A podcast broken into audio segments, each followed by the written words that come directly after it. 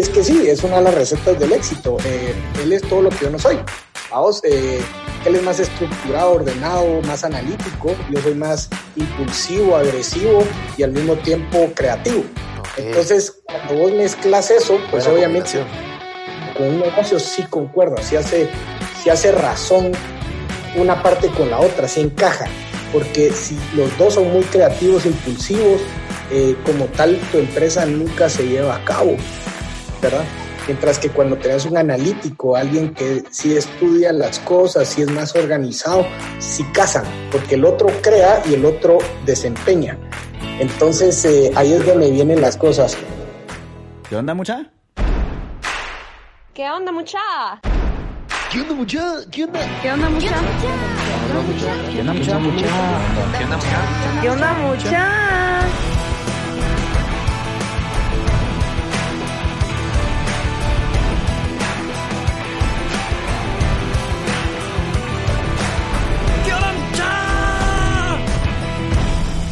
muchachos? ¿Cómo están? Espero que estén muy bien. Mi nombre es Jorge Delio y suelo ser la persona que te recuerda que aún no sos ni la mitad de lo que vas a llegar a ser. Así que bienvenido una vez más a ¿Qué onda mucha podcast? Comenzamos.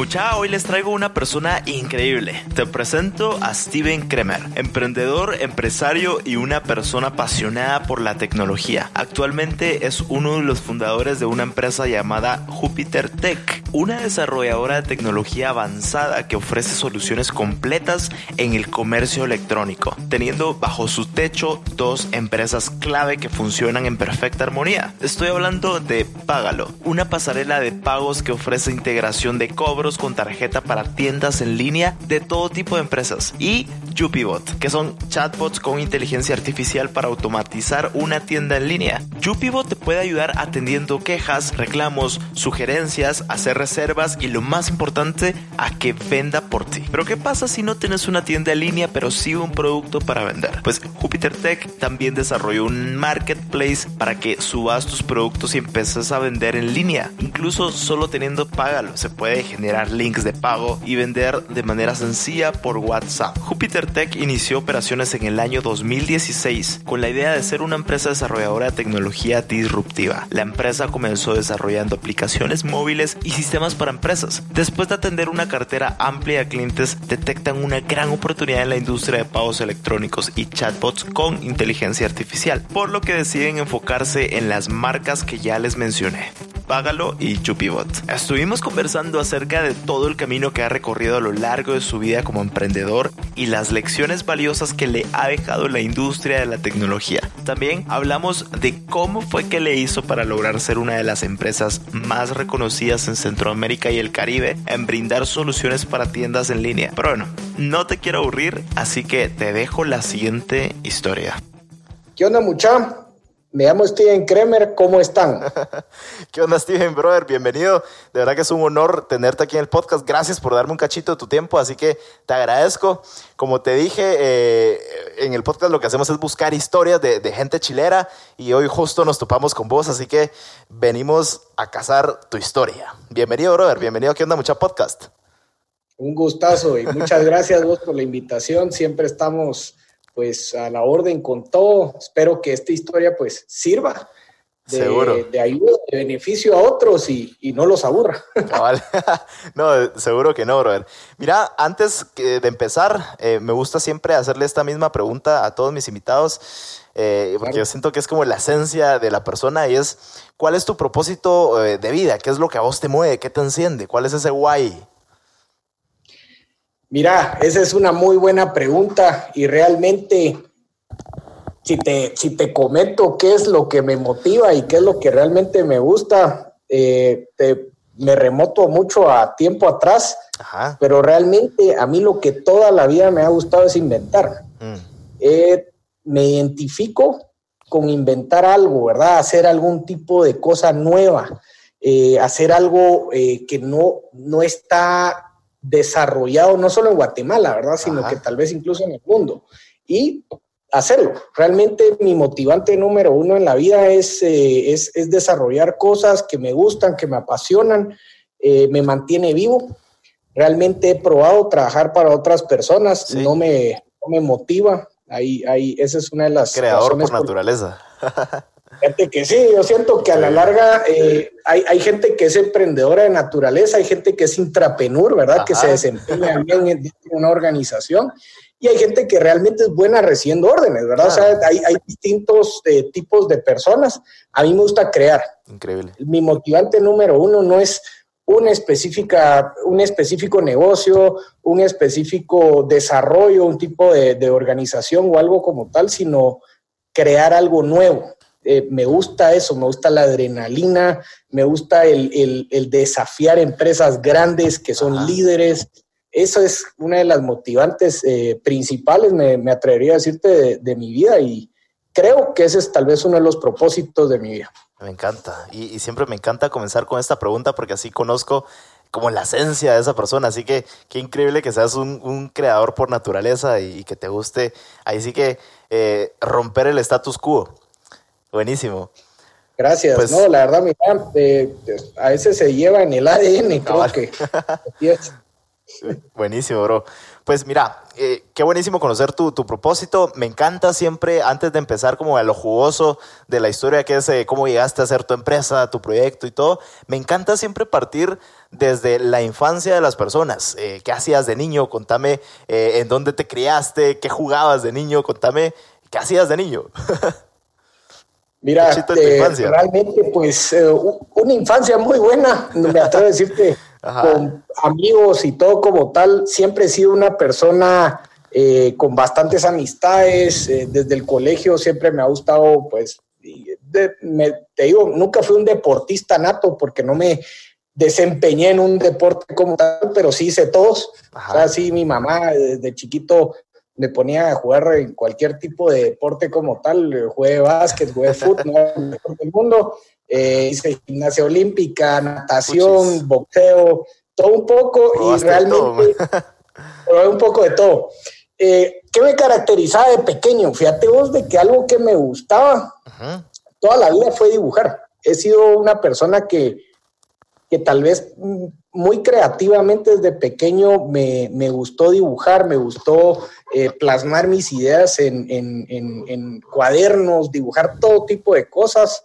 Eh, me gustaron los videojuegos, ¿verdad? Obviamente toda la vida, hasta ahorita, hasta la fecha, todavía sigo jugando Xbox. Eh, ahora, eh, específicamente, te digo, salir a la cuadra con cuates, jugar en la cuadra. La siempre vos.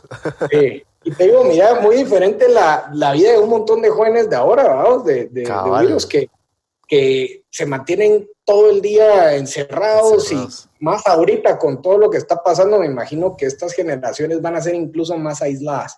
Creo que gran parte del crecimiento de una persona es salir, socializar, fregar, vamos, conocer gente y, todo como tal, pues eh, es parte del crecimiento de uno. Sí, total. Y fíjate que yo todavía viví también, yo súper agradecido de haber vivido todavía esa época donde salía uno a barranquear, vos, uno regresaba todo rasponeado y tu mamá te madreaba y regresabas de chamusquear todo sudado, vos.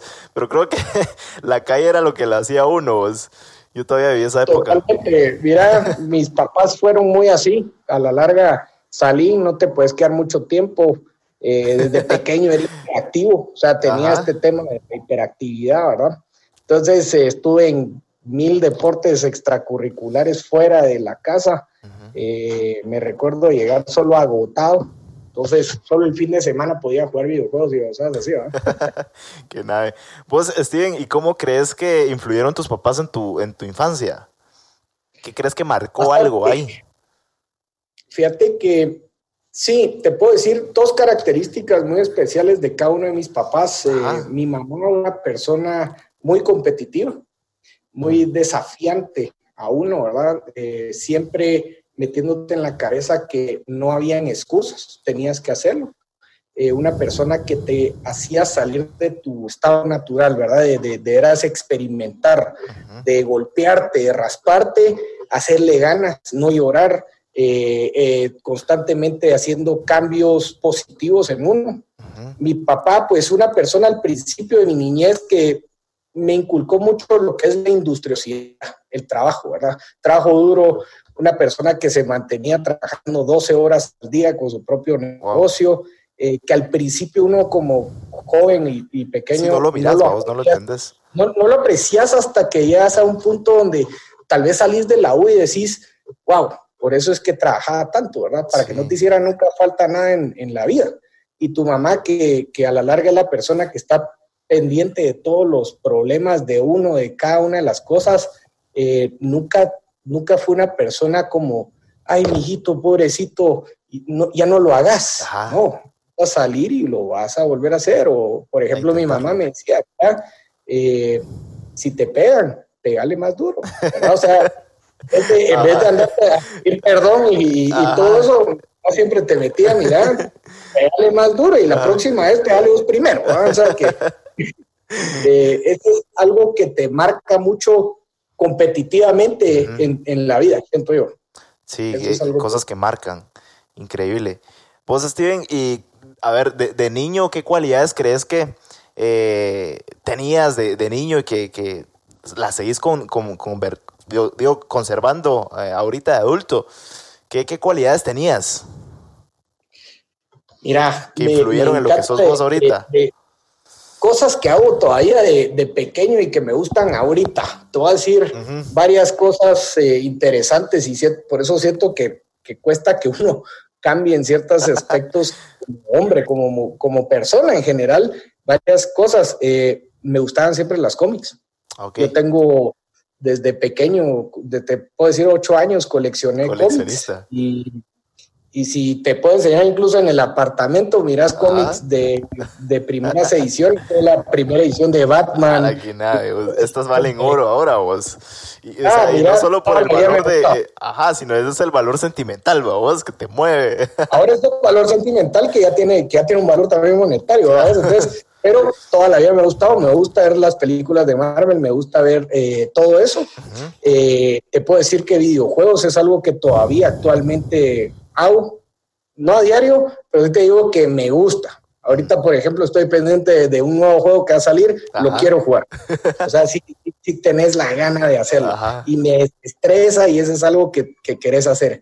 Y otra cualidad bien interesante, fíjate que en tecnología, que es la industria en la que yo estoy, eh, en mucho, yo no soy programador, pero me gusta dibujar cómo va a quedar algo cómo diagramarlo, un sistema.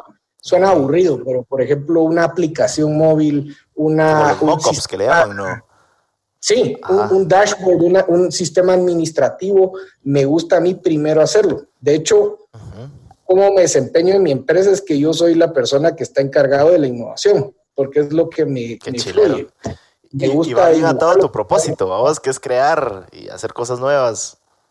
Gracias a Dios sí, te, digo que ha sido un desafío a lo largo de la vida, pero sí te puedo decir que hago lo que me gusta. Y cuando uno hace lo que le gusta, no sentís que estás trabajando, no sentís que, estás esforzándote eh, por, por, por salir a trabajar a las 8 de la mañana, sino realmente te apasiona, te gusta cuando llegas a un punto y decís, esto es lo que quiero hacer el resto de mi vida, ¿verdad? Qué Virgo, qué nada.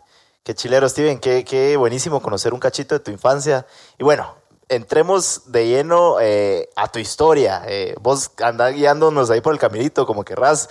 Si querés eh, empezar desde la universidad, qué estudiaste y cómo fue que fuiste yendo a ese caminito donde estás ahora y cómo fue que se te ocurrieron tus ideas de emprendimiento, cómo las llevaste a cabo, anécdotas que te han pasado, no sé. Contanos ahí desde el inicio, brother. Aquí tenemos tiempo.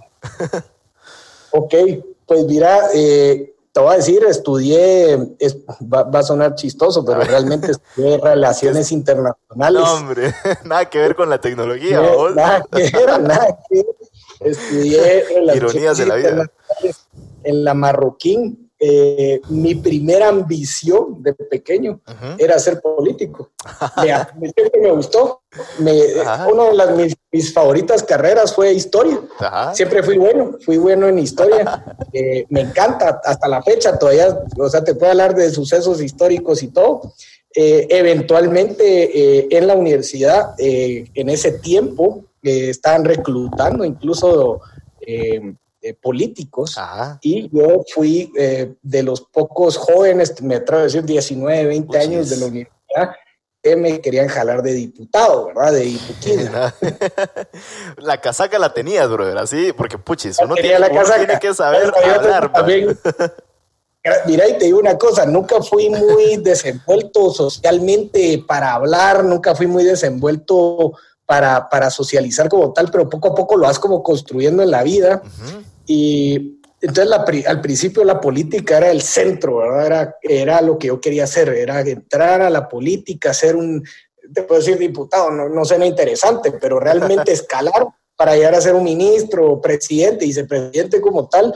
Y te puedo decir que todavía son ambiciones que yo tengo particularmente. Eh, no es algo que se ha muerto, sino es algo que eventualmente... Claro, arrastras por otro caminito, pero tarde o temprano regresas Sí, y, te digo que pues en el camino está esa parte de la ambición, ¿verdad? Que vas viendo cosas, teniendo ideas.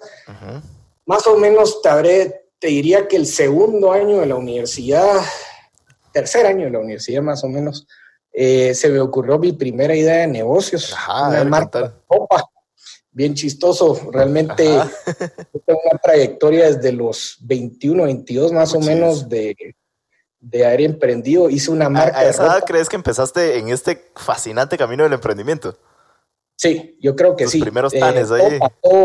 Todo pasó, mi hermano estudiando en, Estados Unidos, su maestría, y particularmente me dice, mira, tengo que presentar, mi hermano me saca ocho años, es mi socio. Ajá. Y, eh, me, dice, me dice, mira, estoy en la maestría y tengo que presentar una idea de negocios, esa es mi tesis, ¿verdad? Entonces yo le digo, ok, fíjate que yo tengo una buena idea, tengo una, se me ocurrió una marca de, de, polo, ¿verdad? De camisas tipo polo y ponerle un pedacito de tela típica donde van los botones. Mm, eh, nosotros le, le, pusimos una ranita de logo que se llamaba B-Frog, la, ah. marca. Eh, hace, hace, muchos años. Eh, empezamos así, la idea era venderlo todo online, ¿verdad? O sea, la, crear la marca. con camisas. Ahí, ya estabas, ¿qué año era? Porque el, el, comercio electrónico no era tan sexy como lo es ahora. Ah, te digo, 2000, ¿qué? 12, 2012. Puches, sí. 2011, 2012, por ahí fue que, que arrancamos. y te digo que empecé en página web, ¿verdad? De, de, de Bifrog. Eh, empezamos a hacer las mar la, la, la, marca como tal, la empezamos a, a vender y todo en, en Estados Unidos. Mi, mi, hermano, mi hermano, pues el proyecto de tesis se volvió una realidad. O sea, efectivamente, eh, la tesis de maestría de él se volvió el negocio que, que hicimos. Y te digo que nos fue muy bien, o sea, al principio y realmente llevamos a tener varios méritos. Yo fui nombrado empresario joven del año por el Banco Industrial, ahí por el 2014, creo yo. Eh, obviamente cuando hice todo eso dejé la universidad, o sea que una, te puedo decir que, que, me enorgullece y al mismo tiempo me lamento es de que dejé la U en ese entonces. Mi mamá hubiera querido que yo saliera a Marroquín, pero no salí de la Marroquín. de hecho, me gradué de Administración de Empresas, entonces en otra universidad un poco más fácil, pero te digo que eh, empezamos el negocio, empecé vendiendo en Estados Unidos, empecé vendiendo en Europa. Eh, a la larga, eso fue lo que nos pues, nos encaminó a mi hermano y a mí al camino empresarial. Él ya venía una trayectoria empresarial de otros negocios que había hecho. Eh, eso es una de las cualidades que, que, yo digo siempre de un socio, es de que yo tengo la parte tal vez creativa, pero él tiene la parte estructurada, ¿verdad? La parte que te hace crear las ideas y volver la realidad. Y hay como que siempre eh, buscar a alguien que lo complemente a uno, a vos, donde uno es débil. Te digo, mira, eh, las personas le gusta pensar que es autosuficiente o que uno puede hacerlo todo. Y no es así. O sea, uno necesita apoyo de alguna manera, de algún consejero, de algún padre, de algún hermano, de algún amigo, de algún eh, mentor, lo que sea, pero siempre hay alguien que te va a guiar. Uno no es un genio al principio, uno no, se, no es un empresario al principio, incluso empresarios grandes como ¿qué te puedo decir? Bill Gates, eh, eh, Mark Zuckerberg, todos han tenido mentores detrás, gente que los ha apoyado a lo largo del camino y guiado, ¿verdad? Hey, por cierto, acabo de abrir una comunidad en Patreon para que estemos más cerca que nunca. Te presento la tribu más chilera de todas, la tribu Mucha. Una comunidad donde sabemos que aún no somos ni la mitad de lo que llegaremos a ser. Y por eso quiero darte acceso a mis ideas, aprendizajes de mentores y estrategias que utilizo yo para mis proyectos. Contenido exclusivo que no vas a encontrar en ninguna de mis otras plataformas. Hice esta comunidad porque quiero sacar tu mejor versión y para que formes parte de esta tribu tan chilera. Una tribu que busca un aprendizaje constante y crecer todos juntos cada día más. Y lo que me mueve es impactar tu vida de forma positiva y divertida. Y esto lo haré con mucho contenido de valor. Si quieres saber cómo entrar, date una vuelta por la página tribumucha.com. Repito, tribumucha.com. Pero bueno, sigamos con el episodio y nos vemos dentro de la tribu. Órale. Eh, uno de los puntos de, de haber creado esta marca, pues nos, nos gustó muchísimo. Me metí mucho al tema de la ropa y textil. Ajá. Algo que no dominaba. ay, ¿cómo- cómo- eso, eso te iba a preguntar. O sea, me imagino que no sabías nada de textiles y del mundo de la moda, Ah. etcétera. Y te metiste a ese, a ese mundo. ¿Qué, qué pasó? Para mira, te lo puedo decir, cero, cero conocimientos, cero sabiduría. eh, y bien chistoso porque yo hacía los sketches de las camisas y eh, específicamente después eh, empecé creando líneas, ¿verdad? Entonces, eh, había una cosa que nosotros nos, eh, nos apalancamos en ese entonces, había unos muy buenos tratados de comercio en Estados Unidos y a la larga nos permitía hacer muchas producciones con Maquilas. Entonces hice buena relación con Maquilas, sacar numerosas líneas. Nunca fui la mejor persona para diseñar, pero te digo que las camisas polo se seguían vendiendo y se seguían vendiendo al punto que después en el 2015, que es un año bien controversial, fíjate, eh, A ver, ¿por gano un premio de nominación a gerente joven de la Asociación de Gerentes de Guatemala Ajá, la AGG, ¿no? La, ajá. la AGG. Y ese mismo año, mi empresa truena. No, como- ¿Cómo? ¿Qué pasó? Co- Contame qué, qué pasaba en tu mundo ahí. ¿Y qué pasaba Mira por tu mente cuando eh, todo pasó? ¿Y, y por qué, pues? Tenía 20 25 años, tenía ese entonces, ahorita tengo 30. Ajá. Eh, más o menos cuando troné la empresa, ¿va?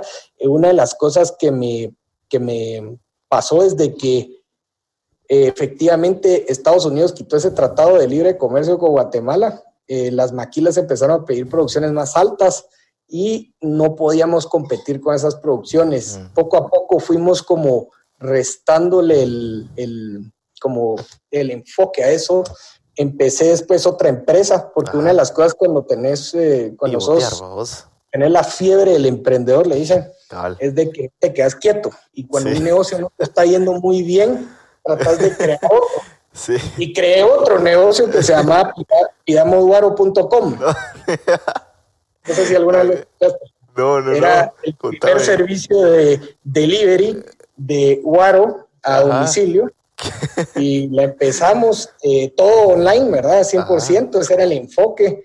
Eh, mira, y efectivamente lo vendimos. eh, fue una etapa poco rara porque realmente también te digo, ente- escoge bien a tus socios. Esa es otra de las eh, Super lecciones.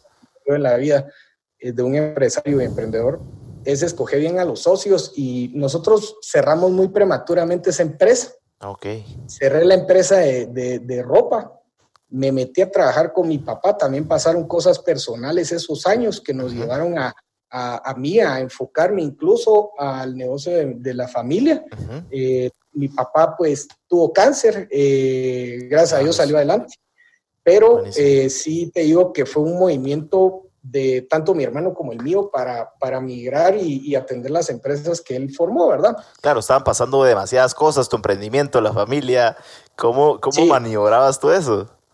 Fíjate que es complicado, realmente Sí. te digo, perder una empresa es, yo sé que no, no, no quiero sonar mal, pero perder una empresa es como perder un hijo. Sí, es, es total. bien duro, te, te, te quita una parte tuya, una, algo que te hizo esforzarte y hacer tantos sacrificios por tanto tiempo y, y después lo perdés y, decís vos, wow, después de esto ya no vuelvo a emprender, ¿verdad? y te voy a contar qué pasó exactamente un año después. Eh, pues no me quedé quieto, ¿verdad? Ujú. estando ahí sentadito en las máquinas, mi papá tiene una fábrica de etiquetas, entonces me mandaron al área de producción para entender qué iba, qué tenía que hacer, cosa que nunca me gustó, ¿verdad? Pero te digo que le tenía que hacer ganas, ahí tenía que aprender y en, la, y en las máquinas a la par tenía mi computadora, ¿verdad? Y cada vez me fui como haciendo de una idea, ¿verdad? De negocios, eh, una idea, una aplicación móvil, eh, específicamente apuestas deportivas. Eso era lo que me motivó al principio. Y ahí estaba. Ahí, como que te estaba picando ya el, el, meterte a la tecnología. Este y hay una cosa que uno se da cuenta cuando creas, eh, cuando creas un negocio nuevo después de haber fracasado uno anterior, es de que te hace razón por qué fracasaste. Okay. Y yo decía, por qué fracasé el anterior y por qué este sí me está sonando otra vez, ¿verdad? Y, efectivamente es porque no era la ropa ni era el textil lo que me gustaba, era la tecnología, era el desarrollo de la tecnología como tal lo que siempre me, cautivó. Y efectivamente así fundé Jupiter Tech. Jupiter Tech fue mi... aquí, viene el nacimiento de, sí, eh, así, así fue el nacimiento. Empezamos el desarrollo de páginas web, empezamos el desarrollo de aplicaciones móviles. Eh, me, asocié con un programador muy pila, muy cabrón, eh, Carlos Ruano, socio hasta la fecha. mi hermano, que a la larga él sí tenía, él se, siguió en la empresa familiar, pero siempre estuvo detrás del crecimiento como tal, jalando clientes, dando iniciativas eh, eh, financieras. Eh, empezamos a ganar clientes claves. Jalé a Walmart, uno de mis primeros clientes en Peter Tech. mira, me pagaba, o sea, eso nos paga el salario todo. Clientón, y le hicimos el CRM a ellos, el manejo de clientes, el sistema en México. Y una de las cosas que también te vas dando cuenta es que el desarrollo de tecnología también es enorme, vamos.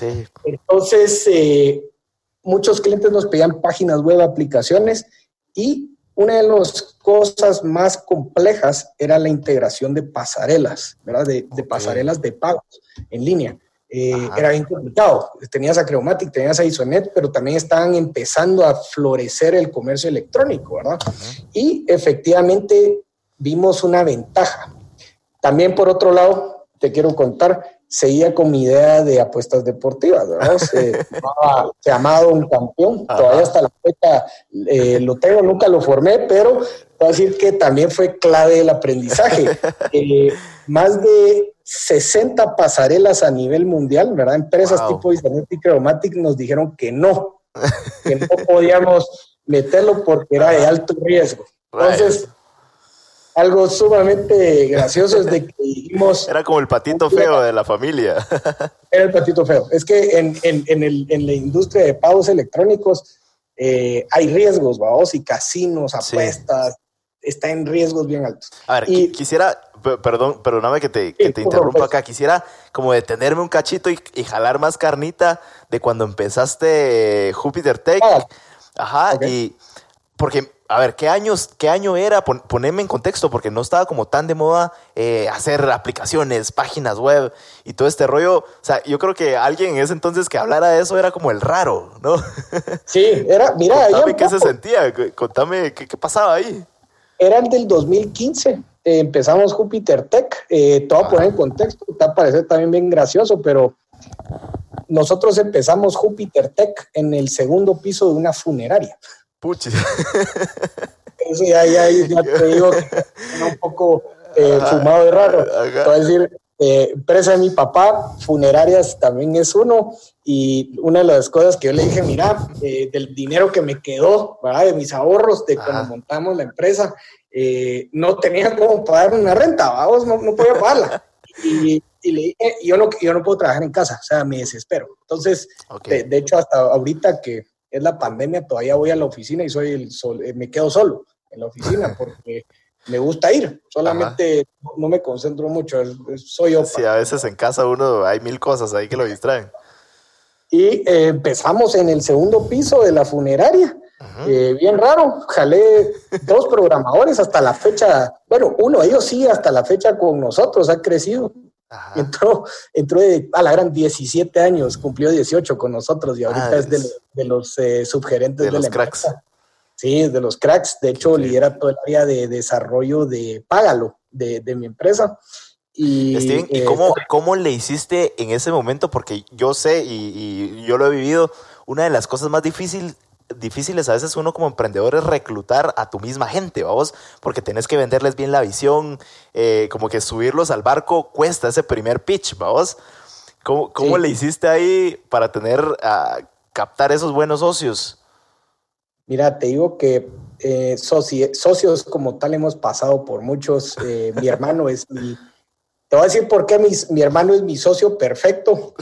Después va a ver el podcast, va a decir que, que, que, que nostálgico. la verdad es que eh, realmente es que sí, es una de las recetas del éxito. él es todo lo que yo no soy.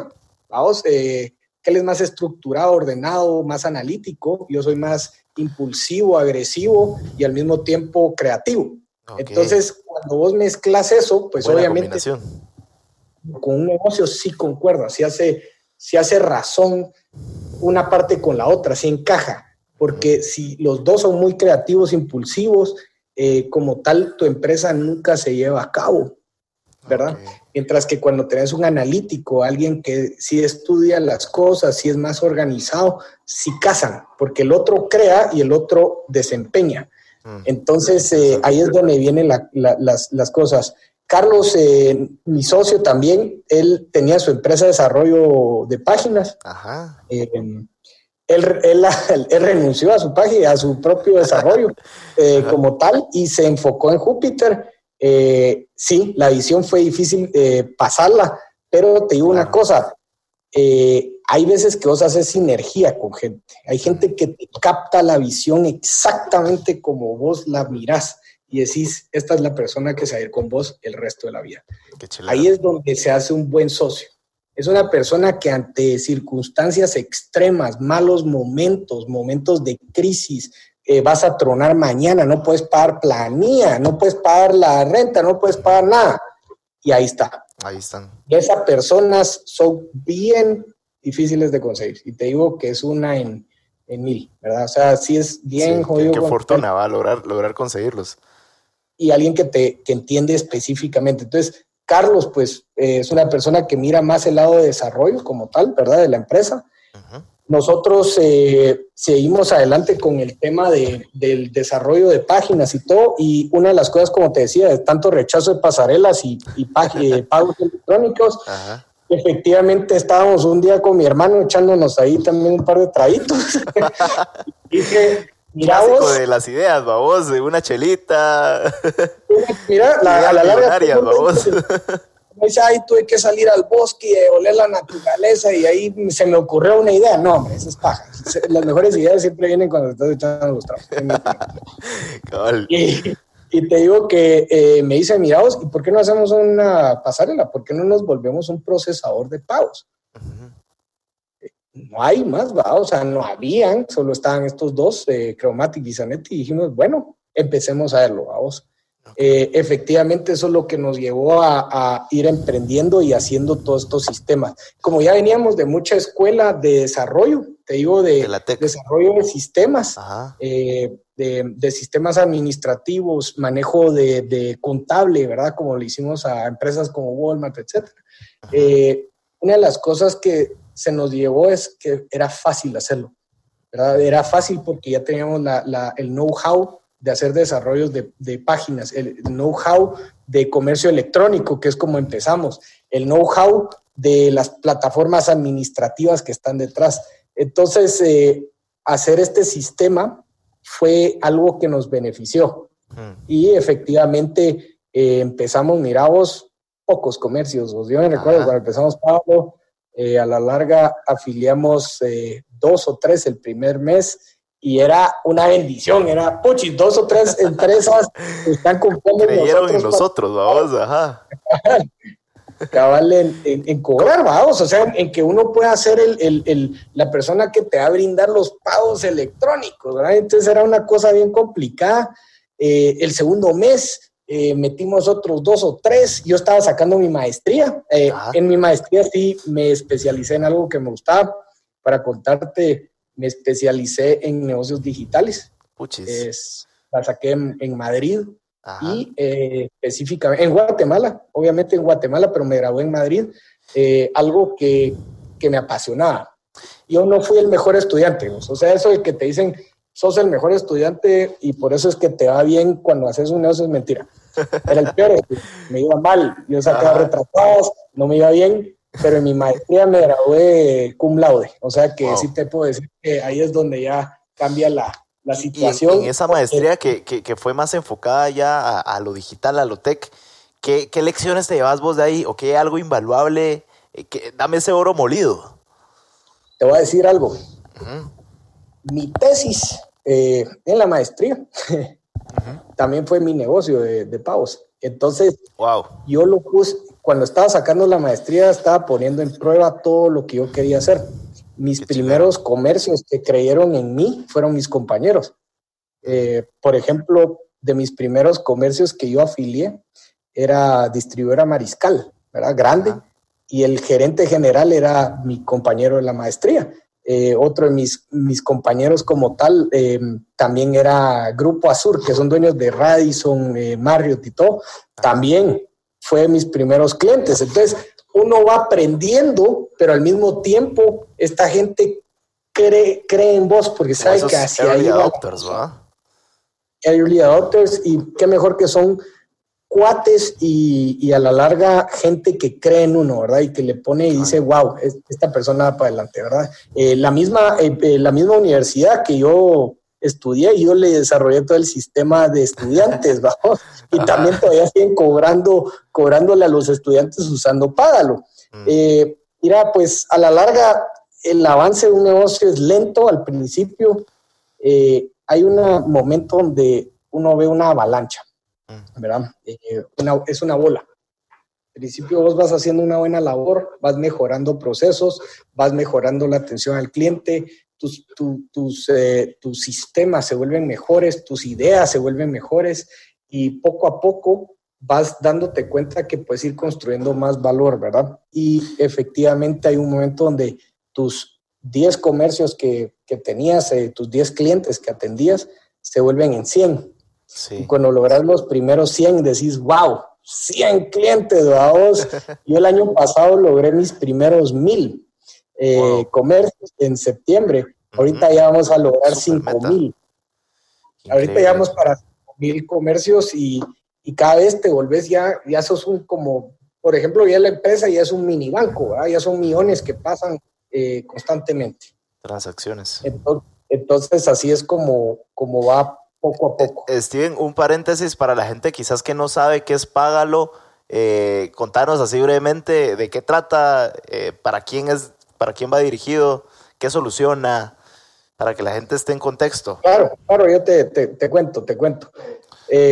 básicamente lo que es Págalo y, el eslogan lo pusimos así, pero suena un poco agresivo, pero te lo voy a decir, es la solución completa en pagos.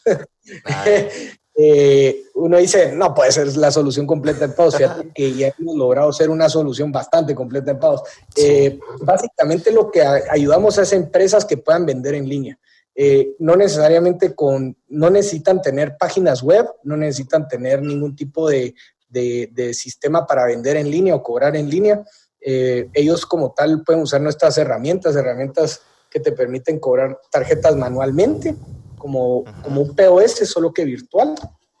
Pueden usar herramientas como los famosos links de pause. No sé si los has escuchado. por WhatsApp, vamos, tan práctico mandarlos. y ahí te mando lo de la pizza, vamos.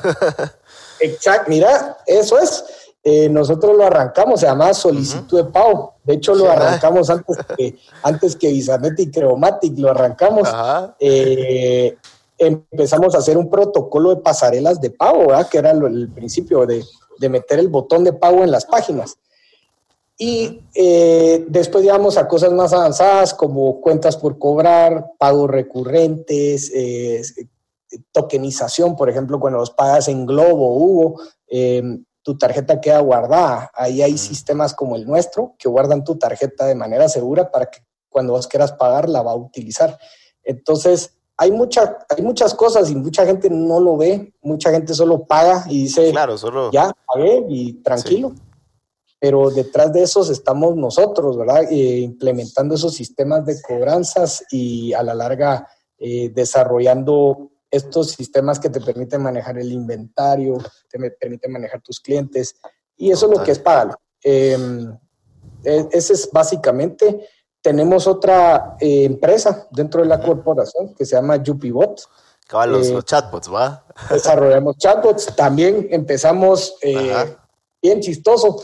A ver, contame ahí que, cómo nació. Que en chatbots, eh, uno de mis clientes, cuando teníamos Jupiter Tech y les estábamos desarrollando, me pidieron una cotización bien, bien, bien, bien interesante. Me pidieron una cotización. Júpiter al final es como la gran sombría, ¿no? De, esta empresa que hace cosas tecnológicas y ahí va Jupibot, Jupibot, eh, págalo.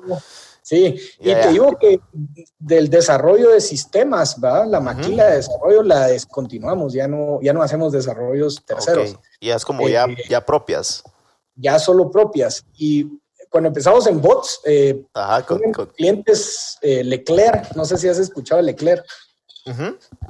Es venta de los catálogos, ¿no? Sí, cabal. Exacto. Ajá. Eh, viene Leclerc y dice, miren cómo querían un app para que las vendedoras pudieran pedirle a Leclerc, ¿verdad? Porque venden por catálogo. y una de las cosas que vimos es de que ese estrato socioeconómico, ¿verdad? De vendedoras no a descargar una aplicación, pero es bien probable que pueda pedir por redes sociales como Messenger o WhatsApp. Y entonces mi propuesta fue en vez de una app, hacerle un bot. Eh, entonces le hicimos la propuesta, te vas a matar de la risa, pero no es de mis clientes. Ah.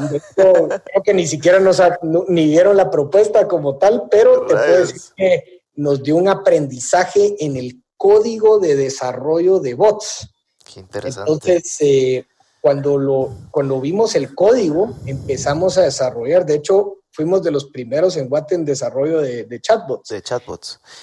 Brother, ¿y cómo, cómo funciona eso para la, para la gente, eh, los, los mortales, los simples mortales como nosotros que no sabemos ni madres de, de, de tecnología y de programación y todas estas madres? Yo solo sé que ponerle Mara como WhatsApp y Messenger abre, abre como que sus APIs o sus códigos y ya los deja como a disposición de los cracks como ustedes. Pero, ¿qué pasa detrás de eso? Porque es cierto, o sea, uno solo ve los chatbots ahí, uno solo ve el, producto final, pero no, no ve toda esa ciencia que hay detrás. Bien interesante eso. ¿qué pasa ahí? Eh, lo que te hace Facebook como tal, va líder de, de todo esto como tal, eh, un experimento realmente de Facebook. Lo abrió el, el developer de, Facebook um, primero en Messenger, después vino WhatsApp. WhatsApp es algo reciente. Eh, y específicamente te permitía programar sobre el código del developer de Facebook, ah, generando respuestas automáticas. Entonces al principio los bots eran, si lo puedes ver así, eran tontos. Eh, te, permitían te permitían hacer una pregunta y recibir una respuesta a medida de que después podías programar palabras claves. Y ahí es claro, ya con, con, Machine Learning, un rollo así, ¿no? Exactamente. Las, las palabras claves eh, te permitían entender si me dicen hola significa un saludo, ¿verdad? O cómo estás, o qué onda. Eh, todo eso como tal son palabras que vos tenés que programarle al bot para que entienda. Ahora, a medida que vos le metes más palabras, el bot va asimilando qué va a escribir el cliente. Y si se asimila un saludo como hola o oli o hola sin H, ¿verdad? El bot va a analizar de que está diciendo hola, que es un saludo. Entonces, ahí es donde entra en efecto la inteligencia artificial y el machine learning. Entonces, poco a poco fuimos programando. Eh, te puedo decir que es una plataforma que todavía constantemente estamos mejorando pero ya tenemos a clientes grandes, eh, te puedo decir, clientes nuestros tipo Nestlé en, Argentina, atendemos American Express eh, también en, en Sudamérica, atendemos a clientes en México, Guatemala y gran parte de la gente a veces ni siquiera siente que está hablando con bots. Y eso es lo bonito de esta tecnología. Va muy rápido. No, y qué, qué increíble porque, porque realmente ponerle un bot eh, está abierto ahí 24/7, vamos. Eh, no tenés que eh, contratar a, 10 pelones, ponerle que estén ahí con un celular eh, y respondiendo en las redes sociales, sino un bot lo hace automáticamente y siempre lo va a hacer bien. Entonces, qué increíble, es revolucionario esto. Fíjate que a la larga, pues eh, la inteligencia artificial y el fintech, las dos industrias que estamos y nos dedicamos al 100%, yo como tal te puedo decir que es difícil que me vaya a meter a otra industria dentro de la tecnología que no fuera o fintech o, inteligencia artificial. Em, te permite, es, son industrias de alto crecimiento, ¿verdad? O sea que a la larga uno, uno mira mucho crecimiento detrás cada vez se están mejorando los sistemas, cada vez hay más competidores, pero me atrevo a decirte que hacia ahí van las cosas, ¿verdad? Eh, la gente quiere automatizar más procesos, quiere cobrar en línea. Eh, ahorita estos tiempos de la pandemia, que pues tristemente uno mira y dice, ok, no puedo, no puedo tener a tanta gente ahorita atendiendo, necesito un bot para que esté apoyándonos pues ahí es donde entran estos sistemas de beneficio. Págalo, ¿verdad? También un beneficio donde uno como tal eh, viene y dice, ok, este, sistema me permite cobrar en línea. Y hay una cosa bien interesante entre un negocio y una industria del otro, es que se complementa. Se complementa. El bot como tal. El también match perfecto, vos. también cobra. O sea, te digo, eh, tenemos clientes que tienen el chatbot y a la larga también tienen palo, entonces el bot ofrece tus productos y al mismo tiempo te está cobrando en tarjeta, ¿verdad? Entonces hacen un buen match. el equipo perfecto. Teamwork. es su teamwork. qué increíble, qué chilero estos. Me encanta. Mano, ¿alguna, alguna anécdota que, que, que, que recordes cuando en este camino de, de Jupiter al final eh, no sé, donde, donde la viste difícil o algo ya mero se venía todo abajo y saliste adelante, algo que recordes, ¿hay alguna anécdota que quieras compartir aquí, alguna buena historia? Mira vos, te puedo decir varias. Eh, ¿Alguna pelea ahí de socios o algo? Eh, en su momento nos, te puedo decir, cuando uno empieza un negocio, pues cree que conoce todo, pero realmente no es experto, ¿verdad? Eso fue uno de los aprendizajes más duros de nosotros, es de que me pasaron un par de cosas, ¿verdad? Te puedo decir, eh, me tocó una vez un cliente que, que, fue un defraudador, o sea, realmente estafó a cientos de personas por miles de dólares y a la larga usaba nuestro sistema de cobranza y uno dice, hijo de la grande ala, ¿verdad? y claro, porque te están usando la marca.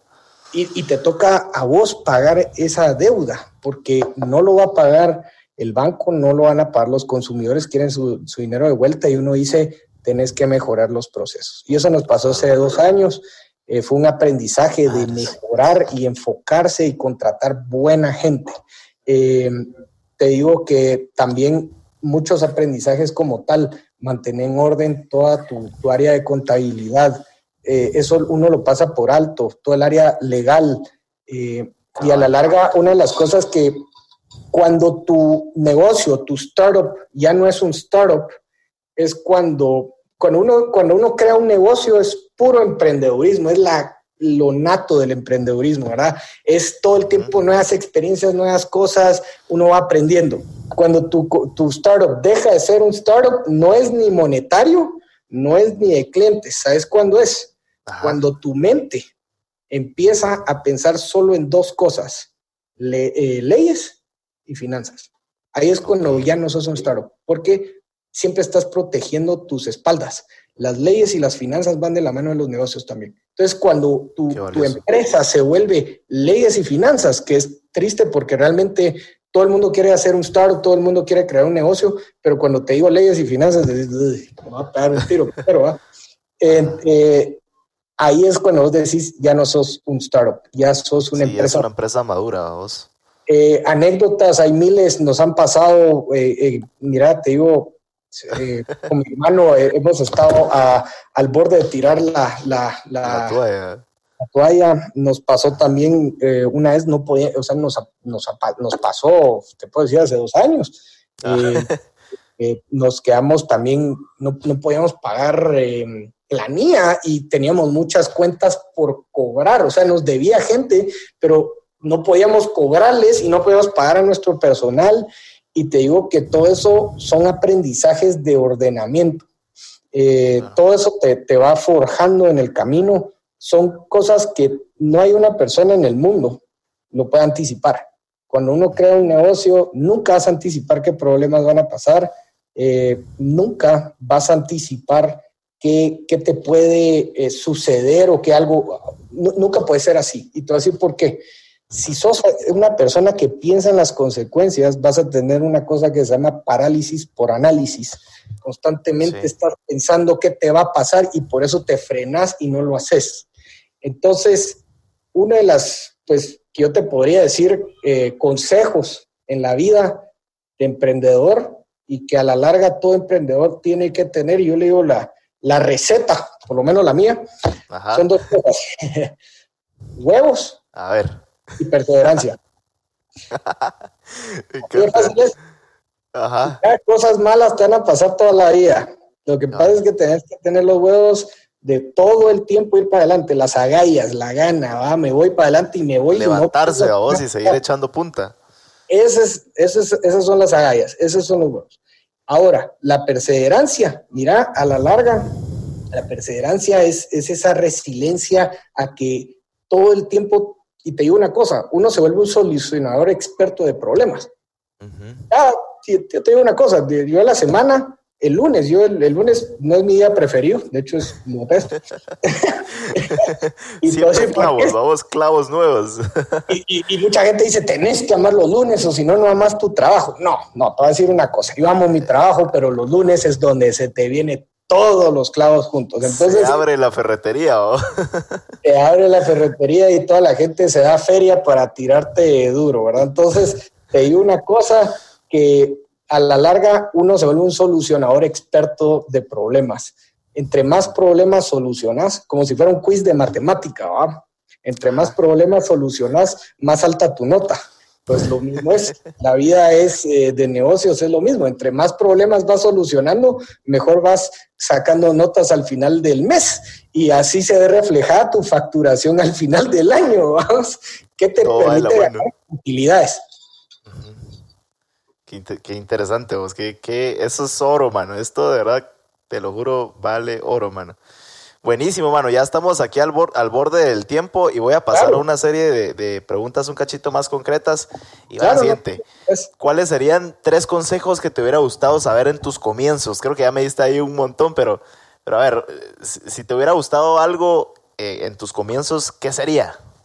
Yo te diría que de, al principio eh, sabe qué, socios escoger. Eh, una de las cosas más complejas en Guatemala y, te digo en el mundo entero es, es, saber escoger bien a los socios, ¿verdad? Eh, tus socios es la clave de todo. Hay, hay socios que cumplen ciertas funciones, ¿verdad? Eh, socios que son operativos, ¿verdad? Que es el que echa punta. Está el socio que directamente es financiero, que te va a apoyar económicamente y todos tienen que compartir una visión. Esa es la parte esencial de un negocio. Cuando uno comparte la visión, ahí es donde se va. Y, tu socio es tu mancuerna, es tu apoyo. Entonces, ese es uno de mis principales aprendizajes, es eh, básicamente escoger un buen socio, tener, tener alguien que sea complementario a vos. Otra, otra clave, y realmente no son muchas, no, tampoco quiero aburrir en eso, eh, te digo que otra clave es hacerlo, ¿verdad? Ah, hay una cosa muy interesante. Nike, vos. Solo hacerlo. y, te digo por qué es clave eso. Eh, hay un muy buen libro que me gusta, se llama The Lean Startup, The Lean mm. Startup, es de Eric Wright. Y él como tal te dice, la clave de un negocio es hacerlo con lo menor posible, con el menor capital, con el menor aprendizaje y aprender en el camino. Empezar a fracasar desde temprano, porque eso te va a forjar en el futuro. Entonces, una de las claves del éxito es empezar a fracasar desde temprano. Suena bien feo, pero eso te va, te va a crear carácter, te va a crear perseverancia, ¿verdad? Entonces, a la larga, el empezar algo con lo mínimo, a ¿ah? lo mínimo, the minimal viable product se llama el MVP. MVP. Entonces empezás con el mínimo viable product, arrancás, aprendes, fracasas, no, tu consumidor no te compró y ahí es donde vos te das cuenta, puedes hacer dos cosas en la vida, o tirar la toalla o pivoteas, te enfocas en algo más, cambias de consumidor, cambias de idea y eso te permite ir de la nada progresando hasta que le pegas al punto. Entonces, una de las cosas es eso, es, es tirarte al agua. El tiempo, mira, el tiempo es lo más valioso. La plata viene y va, todo viene y va, pero eso ah, sí te digo que se queda, es el tiempo. Entonces, el tiempo es valioso. Si vos puedes desempeñar una idea de negocios en cuestión de meses, nítido. No lo hagas en un año, porque en un año ya se volvió peleta y alguien ya lo hizo. Entonces, así es la clave. Increíble. Eh, gracias. Buena onda, Steven. Me das. Si pudieras escoger una sola decisión que hayas tomado y que cambió tu vida para siempre, ¿cuál sería? ¿Cuál fue esa decisión que cambió, lo cambió todo? Puchis, esa es buena pregunta. Eh, fíjate que yo, yo, te diría que realmente una de mis decisiones claves en la vida fue, y, va a sonar bien, bien ridículo, pero eh, incluso me ayudó a haber tronado mi primera empresa. A ver. te lo digo. O sea, de, una, suéltela, mano, suéltela. Eh, eh, haber montado un negocio no es el, al principio, desde joven no, no fue la clave. fue haber aprendido que realmente lo que empecé haciendo no era lo que yo quería. Y te das cuenta cuando haces, como te decía, lo, que lo que haces, que lo que te gusta realmente, te das cuenta cuando ya no sentís que estás trabajando.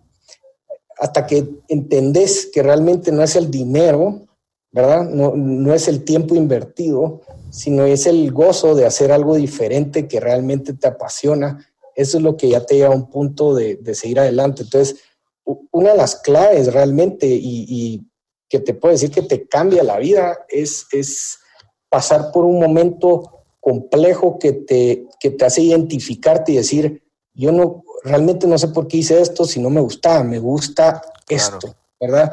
Eh, también te puedo decir una cosa y tristemente también eh, al momento que me fue mal eh, y empecé a trabajar para otra empresa, me dio un valor muy interesante me, di cuenta que no podía trabajar para alguien más y que tenía que trabajar para mí solo y tenía que ganarme eso, tenía que mantenerme. Entonces, eh, en ese sentido me ayudó también trabajar para alguien más. me ayudó porque me, me, formó como persona y decir, esto no quiero hacerlo, ¿verdad? Si esto no lo quiero hacer, ¿qué tengo que hacer? Cabal. ¿no? Y qué valioso lo que, lo que decís, porque a, mí justo me pasó también lo mismo, y uno, y uno, y uno pasa como por esa, esa onda de mucha introspección, vos, y mucho cuestionamiento hacia adentro. Eh, a mí me pasó justo cuando renuncié, o sea, yo realmente dije, no, esto no es para mí. y, me salí a, aprender y todo el rollo, vos. Pero sí, eh, súper valioso eso que vos decís, y yo creo que le pasa mucha, a mucha gente. Y te escuchaste, vos te escuchaste a ti mismo, ¿verdad? Y a la larga la gente tal vez sabe pensar, ay, qué loco esa persona que se habla uno, pero yo te puedo decir una cosa, yo tengo párrafos enteros conmigo mismo. Ahí suena, suena uno dice, qué loco, pero no, fíjate que hay que hablar con uno. Uno tiene que estar en tranquilidad con uno mismo. Uno tiene que tener conversaciones con uno, porque el día a día te mata esa comunicación interna. Eh, tener mucha fe en Dios, te puedo decir que realmente es algo necesario, ¿verdad? Una persona con fe, con creencia, es una persona que va a ir para adelante y no hacer algo malo. Porque si vos vas detrás del dinero, ¿verdad? El dinero. Sí, empezaste mal. empezaste mal. Y, por lo material. El dinero no te va a volver feliz, ¿verdad? O sea, a la larga lo que te va a volver feliz es hacer lo que te gusta. El dinero viene a consecuencia de eso. Pero uno empieza a hacer plata cuando cuando directamente haces lo que te gusta, de la nada decís, ay, ya estoy haciendo dinero. Antes no ganaba nada, antes solo perdía. Y después vas acumulando y decís, qué bien. Entonces, ese dinero es merecido, ese dinero es buen dinero. Y ahí es donde tiene que estar el enfoque de la gente. Siempre, constantemente, hacer lo que le gusta, eh, solo hacerlo, ¿verdad? No por el eslogan de Nike, sino realmente decirte que que, hacerlo como tal es. Está pagando, vamos, por hacer es publicidad. Sí, totalmente de acuerdo, Steven, concuerdo. Perdón, y, te digo una cosa, no necesariamente es emprender el, secreto de todo. A vos, eh, yo siempre te digo una cosa, son muy buenos cuates que son intrapreneurs, se desempeñan bien bajo una organización, crecen, se vuelven el gerente general, el CEO, lo que sea, pero es porque tienen buenas ideas, es gente que también trabaja bien estructuradamente y es una gente también admirable.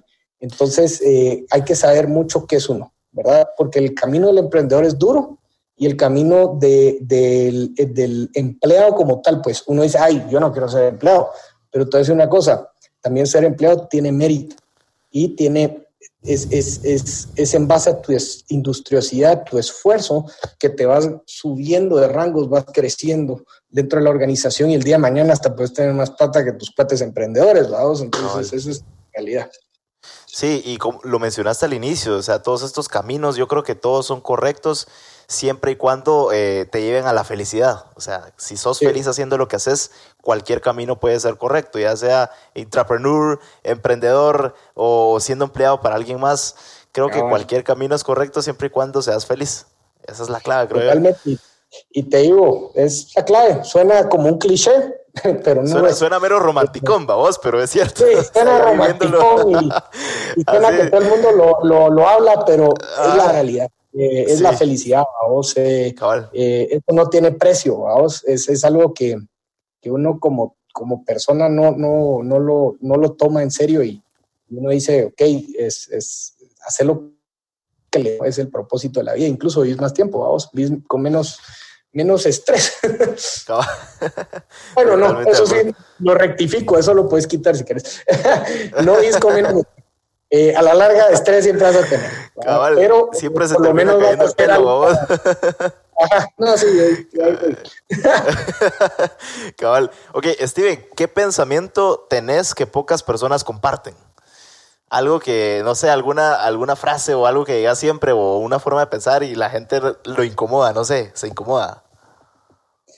Yo te digo, y creo que sigo diciendo lo mismo, ¿verdad? Hay que tener huevos. y eso incomoda. y, a la larga eh, está hecho para eh, incomodarte. Hay que tener ganas, hay que tener el esfuerzo, hay que tirarse al agua. Eh, una de las cosas, y te digo, de, con mis cuates, vamos, con, con amigos, cuando, cuando uno sale a parrandear, cuando uno tiene una adrenalina de conocer a una chava nueva, ¿verdad? Y, esa cosa de que no quisiera que le hable y me va a mandar por un tubo y no me va a responder y no me va a querer hablar y, y qué pasa, no importa, ¿verdad? Y, eso incomoda a la gente porque muchos se dan por la forma segura, tener una novia el resto de la vida y con ella me caso. No, una cosa de, de, eh, de la vida como tal es tener los huevos de hacer algo que quieres. Y eso te diferencia de la mayoría. Eh, mucha gente como tal te, eh, se incomoda cuando yo lo digo y eso es una de las eh, cosas, por eso te preguntaba, qué bueno que me dijiste que sí se podían decir ciertas malas palabras. no, que este, esa es una de las claves, te lo puedo decir. Eso está para frase, mira vos. me llega, me llega. Buenísimo, bro. Ok, ¿cuál ha sido el peor consejo que te han dado?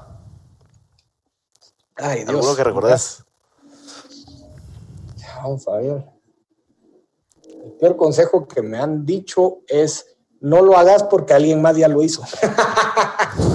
Esa es una, es buenísima. Mira, te digo una cosa, toda la vida hay, hay, gente que te va, va a querer impulsar y hay gente que te va a decir, vos, pero eso fíjate que ya lo hizo alguien más, eso ya lo hicieron, eso no lo deberías de hacer, ¿verdad? Porque mm. si ya lo hizo alguien más, ¿qué te va a ser diferente? Y mucha gente se... Eh, una de las cosas bien interesantes es de que uno busca mucha aceptación de gente. Entonces te gusta al principio compartir tus ideas o tu innovación y querés preguntarle a cuates, a familiares, a papás, a todo el mundo y te das cuenta que es uno de los peores errores que haces en la vida es preguntarle a alguien más que no sabe nada al respecto y te va a decir, oh, eso ya lo hizo alguien más, ¿verdad? Eso como que lo vi por ahí.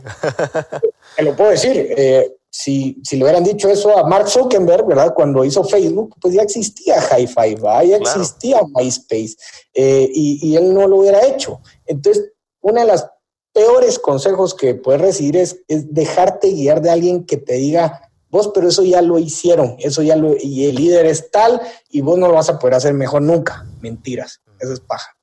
La gente no sabe, ¿verdad? Y el pensamiento ni negativo es más fuerte que un pensamiento positivo.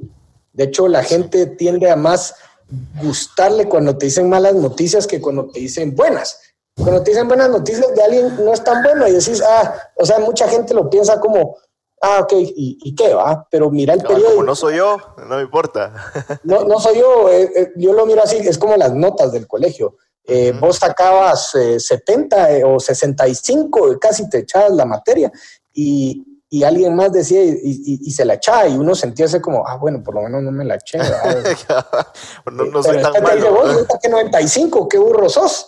Y, entonces sí, la gran eh, entonces, eh, como tal te digo una cosa, no te guíes mucho por lo que la gente opina porque como tal la gente no lo sabe.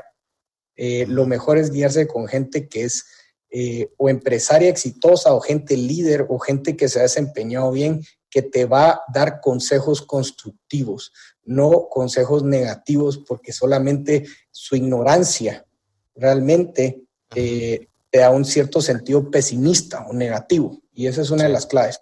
No te dejes eh, influenciar de gente incorrecta, ¿verdad? Y, y hacer caso de que eso ya existe o no lo hiciste bien, entonces te deberías de retirar o dedícate a la pesca, ¿verdad? Eh, Clásico. te lo digo como tal, es, un consejo. Sí, totalmente. Y ahora, ¿cuál ha sido el mejor consejo que te han dado? El que vos recordás. Una de las personas que, realmente admiro y, me gusta su pensamiento, Gabriel, em, em, Gabriel no, no, ahorita estoy pensando, Gabriel, Uy, Dios. Bueno, eh, te voy a decir básicamente eso, lo puedes omitir si uno de los mejores consejos que me han dado es empezar a fracasar primero. Y, fue uno de los. Exacto. Y fue uno de los First Tuesdays del Amarro. Fíjate, eh, directamente empezó diciendo: empieza a fracasar primero.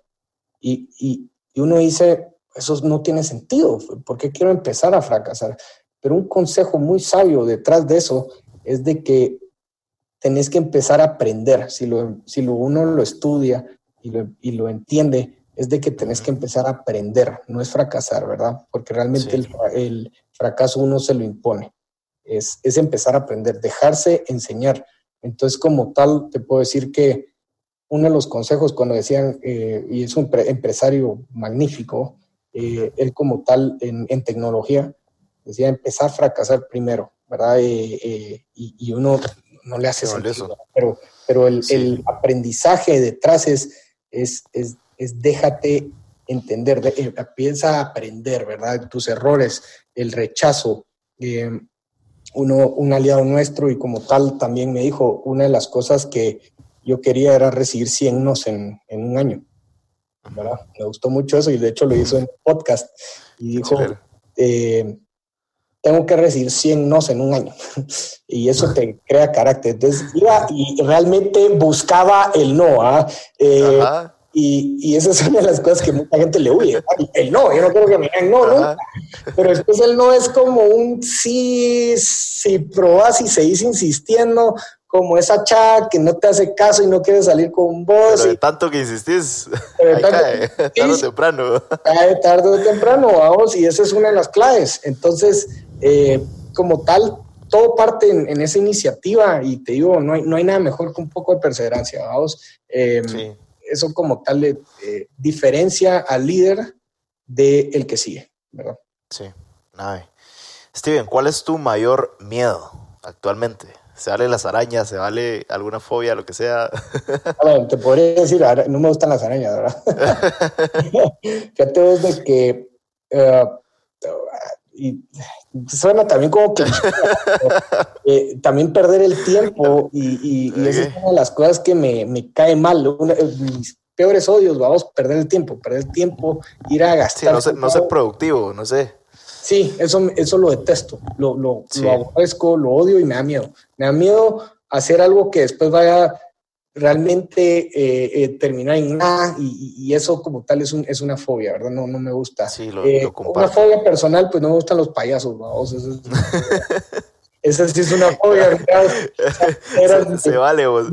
Vos eras de los que le daban miedo el, el McDonald's sentado ahí en la banca, vos. Ah, no, están escondiendo algo. se movía, vos. Yo juraba haberlo visto que se movía de pequeño. Te lo digo, yo, yo siento que esconden algo, vos, desde toda la vida. Los payasos para mí son eh, personas que están escondiendo algo y ahí los miro en la calle y no les doy propina, nunca. Cabal. Ok, bro, pasamos a unas últimas preguntas de cierre, eh, cinco minutos más y cerramos porque ya nos pasamos un cachito. Y va la siguiente que me encanta mucho. Imagínate que tenés la oportunidad de tomarte un café por cinco minutos con el Steven de cuando tenía 15 años. ¿Qué le dirías? No tengas miedo. eh, te diría realmente seguir creyendo en lo que haces, ¿verdad? Em, algo que, realmente em, de pequeño me caracterizó es de que no era una persona muy social, a pesar de que, de que sí tenía amigos y todo, era una persona que me costaba socializar con gente nueva, no me gustaba, ¿verdad?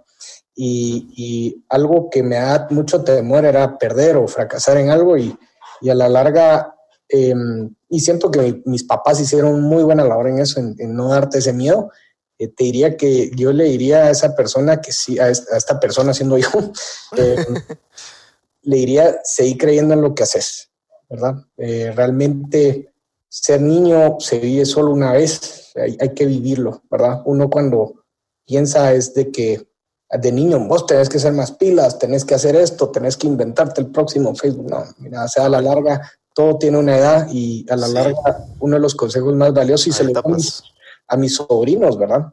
Les digo, siempre hagan lo que les gusta, ¿verdad? Y, yo lo acepto, lo aceptas. E incluso personas que, que, tal vez pueden llegar a tener, te voy a decir así, ¿verdad? pueden ser gays y realmente no salen del closet. Y mira, que lo hagan. ¿verdad? O sea, la sí, larga. Cabal, o sea, al final es su, es su propia vida. O sea, cada quien vive su propia vida, no, no la de alguien más. Sí. Sí, total, buenísimo.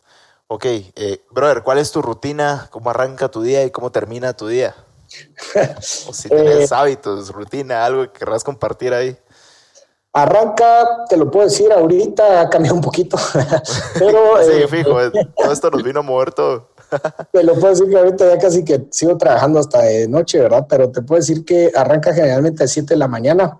lo primero que me gusta hacer es ver las noticias. Es, es, es, lo que más me gusta, es hacerme el desayuno eh, me gusta a mí hacérmelo, no, no, no, como te digo, no pedirle a alguien que me lo venga a entregar o algo, yo vivo solo y, me gusta hacerme el desayuno, me gusta hacerme mi desayuno, ver las noticias, empaparme un poquito, como te digo, todavía me gustan los acontecimientos mundiales, no solo miro la sección de noticias, de hecho es lo que más me gusta, empaparme en qué está pasando. Eh, inmediatamente ir al, al, a, la, a, la, empresa, ¿verdad? Al, a, la, a la oficina y lo primero es, me pongo a responder todos los correos que tengo acumulados en el día del día anterior, ¿verdad? Entonces, mis primeras rutinas es empezar a responder los correos y después ir viendo partes, ¿verdad? Específicamente partes eh, que no he tomado en cuenta. Tomar una agenda, ¿verdad? A la larga abro mi libreta. La tengo por acá, no la tengo por acá. Pero bueno, eh, de las primeras cosas es ver qué tú tenés de esa semana, ¿verdad? Lleva tu agenda, lleva tus, tus cosas que querés hacer ¿verdad? Como tal en, la semana. Yo no llevo una agenda de por sí, eh, sí sé que es algo que hay que llevar, no, no me, a mí particularmente yo llevo un to-do, pero una agenda yo lo miro y consejos de, de, personas que llegan a todas, 100% mejor, ¿verdad? Entonces, eh, eh, ¿qué tengo que hacer en el día? Hago las llamadas necesarias directamente regreso otra vez a mi apartamento, almuerzo, no me gusta, pues trato de evitar la mayor cantidad de comer en la calle o comer directamente, pedir algo.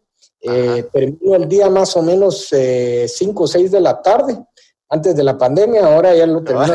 y ahí tú qué queda, eh, pero hacer ejercicio, ¿verdad? Ahorita pues algo que he hecho es hacerlo en casa. Eh, siempre es bueno. Que trato de mantener esa rutina. un montón, pero trato, ¿verdad? Y efectivamente, al final del día, eh, mira, te puedo decir algo, pues siempre descansa, ¿verdad? Tu mente, desconectarla al 100%, no le sigas metiendo más información, más noticias, más cosas, déjala sola. A mí me gusta jugar videojuegos de, de, noche, entonces yo me puedo jugar mi Xbox. Ese es tu desconecte, ajá. Me desconecto y no miro el celular, vamos, hasta que me voy a dormir y cuando me voy a dormir hago algo que no tenés que hacer, pero es un es un cliché, es algo que, que, me gusta es ver YouTube y me, y me quedo viendo yo, yo, también Pero me ayuda a dormir, fíjate, me, me, me tranquiliza y me ayuda a dormir. Eh, generalmente no es bueno porque dicen que tenés que dejar tu mente siempre en blanco, pero eh, efectivamente eso te diría, eh, la rutina como tal, pues no es la más entretenida del mundo, vamos, pero sí te puedo decir que, que tener tu espacio de trabajo, tener tu espacio personal y siempre tratar de alimentarse bien y a la larga tener pues algún tipo de, hobby o algo que te distraiga, ¿verdad? Me gusta. Súper. Brother, ¿qué libro o película recomendás que te haya cambiado la vida? Eh, puede ser algún documental, alguna serie en Netflix, lo que sea, o algún buen libro que, que recomendés que te haya impactado. Fíjate que libros como tal y dos de los que siempre recomiendo y es de los personales que realmente me encantan. Los de cabecera. Eh, sí, puedo decir, mira, de los primeros libros que es lindo leerlo desde el principio y, a la larga te da una enseñanza de vida muy buena. Eh, y también es de los principales libros a nivel mundial de negocios, yo sé, pero es Padre Rico, Padre Pobre. buena historia, linda historia. Y mira, te, y de veras uno se lo mete de sí, sí. te va a hacer una persona mejor, o sea, realmente te va a volver una persona financieramente más pilas. Entonces, Padre Rico, Padre Pobre me encantó, sí me causó un impacto. Eh, no te digo que lo leí de muy chiquito, pero me gustó. En temas de negocios me encantó eh, The Lean Startup, de verdad, de Eric Rice. Eh, como tal, te trato los lineamientos de arrancar un negocio de lo, de lo más básico y empezarlo a hacer. Y en temas de mercadeo, porque es un área que me encanta, es un área que trato de fortalecer constantemente, eh, de Hooked, Hooked de Nir Eyal, es eh, ah, eh, o enganchado, te permite básicamente cómo uno puede venir. ¿Ese no es de Gary Vee, no? No, Nir, Eyal, te voy a mandar, ah, te voy a mandar el link. va, va, va, lo ahí ese libro te, te, da a entender cómo encontrar tu consumidor y cómo engancharlo, ¿verdad? Y te da las fases de cómo volver tu producto viral.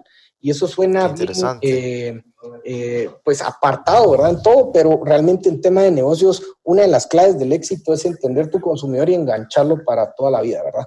Eh, te puedo decir, series de Netflix como tal, pues no, no, no, no, he tenido un impacto profundo por algo específicamente, ¿verdad? Pero te puedo decir que eh, me, me, han encantado pues películas a mí me encantan las películas del padrino, vamos. películas del padrino te dan Estas escenas son clásicas, y enseñanzas ah. de la vida, como mantenga a tus, a tus amigos cerca y tus enemigos más cerca. así que a la larga son eh, específicamente consejos que incluso uno los escucha ¿va? en la calle. Entonces, eh, me encanta. Ah, no te diría qué otra, porque realmente no se me ocurre, pero específicamente eso. Suficiente, mano. Buenísimo. Ok, ¿Qué es lo eh, vamos a jugar ahorita una última dinámica ya para cerrar, en donde yo te lanzo una serie de palabras o frases chapinas y vos me decís lo primero que se te venga a la mente. ¿Va? ¿Listo? Sí. Va. ¿Qué es lo primero que se te viene a la mente al escuchar la palabra chunche? Cosa. Puchica. Eh, susto. Cucha. Guaro. Buenísimo. Pues listo, brother. Terminamos aquí. De verdad que increíble, una joya de episodio. Gracias por, por darnos estos años en minutos. Me encanta llamarle así. Tantas lecciones y esto vale oro, mano. Así que te agradezco un montón.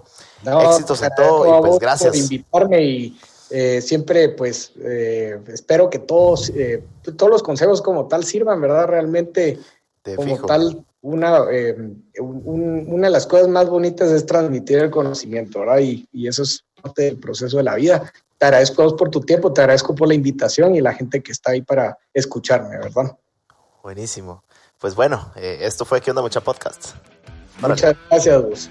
Un gustazo. Feliz noche.